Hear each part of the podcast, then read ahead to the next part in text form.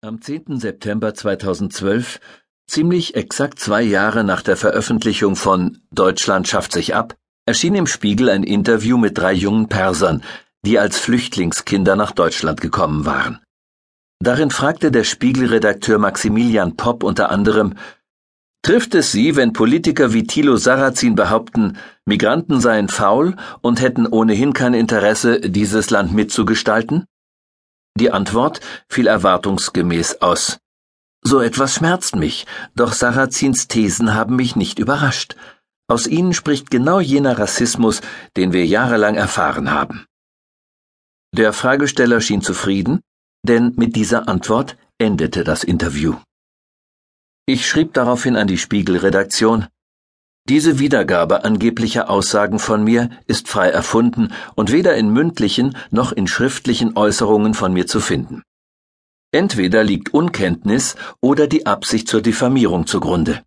In beiden Fällen erscheint eine Richtigstellung oder Entschuldigung angebracht.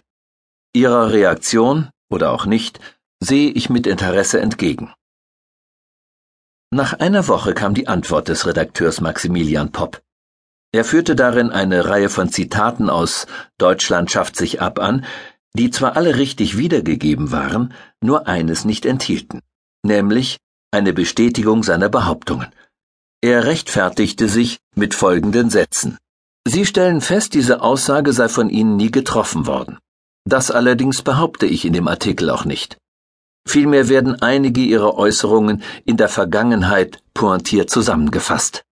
Deshalb würde ich eine Richtigstellung auch für unangemessen halten. Im Klartext meinte der Spiegelredakteur wohl, wenn es darum geht, Thilo Sarrazin in die richtige Ecke zu stellen und damit gewissermaßen höheren tugendhaften Zwecken zu dienen, dann muss man es mit der Wahrheit nicht so genau nehmen. Sogar die absichtsvolle Verdrehung der Fakten ist nach dieser Logik offenbar erlaubt, selbst auf die Gefahr hin, einen verleumderischen Eindruck hervorzurufen.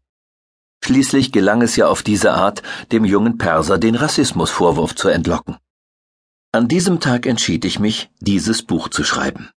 Die zitierte Spiegelgeschichte, obwohl vielleicht besonders skandalös, spiegelt nämlich einen Zeittrend wider. In wachsendem Maße wird die freie Betrachtung der menschlichen Gesellschaft in vorgefasste Raster gepresst. Der Wahrheitsbegriff wird dabei so lange relativiert, bis seine Konturen verschwimmen. Wenn sich die Wirklichkeit dem eigenen Denkmuster nicht fügen will, werden auch in seriösen Zeitungen notfalls die Gesetze der Statistik auf den Kopf gestellt. Im Dienste einer höheren moralischen Wahrheit ist dann auch der freie Umgang mit Fakten durch Auslassen, Entstellen und notfalls freihändiges Ignorieren von Tatsachen zulässig. Wer das nicht glaubt, schaue sich das genannte Beispiel genau an. Es fand offenbar die Billigung der Spiegelredaktion, denn an diese hatte ich geschrieben, und Maximilian Popp hatte mir geantwortet. Mit meinen Lesern und Hörern teile ich wohl die Dankbarkeit darüber, dass wir nicht mehr, wie noch vor wenigen Jahrhunderten, wegen falschen Glaubens als Ketzer verbrannt werden können. Auch sind die Zeiten vorbei, als die heilige Inquisition von uns, notfalls unter Folter verlangen konnte, falschen Meinungen zu entsagen. Es ist allerdings erst 380 Jahre her, dass Galileo Galilei unter dem Druck der Inquisition die Erkenntnis widerrief, dass sich die Erde um die Sonne dreht. Als die Inquisitoren gerade nicht hinhörten, soll er halblaut gemurmelt haben, und sie bewegt sich doch.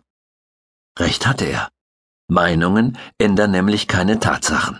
Meinungsdruck, in welcher Form auch immer, ändert höchstens die gesellschaftliche Wahrnehmung von Tatsachen.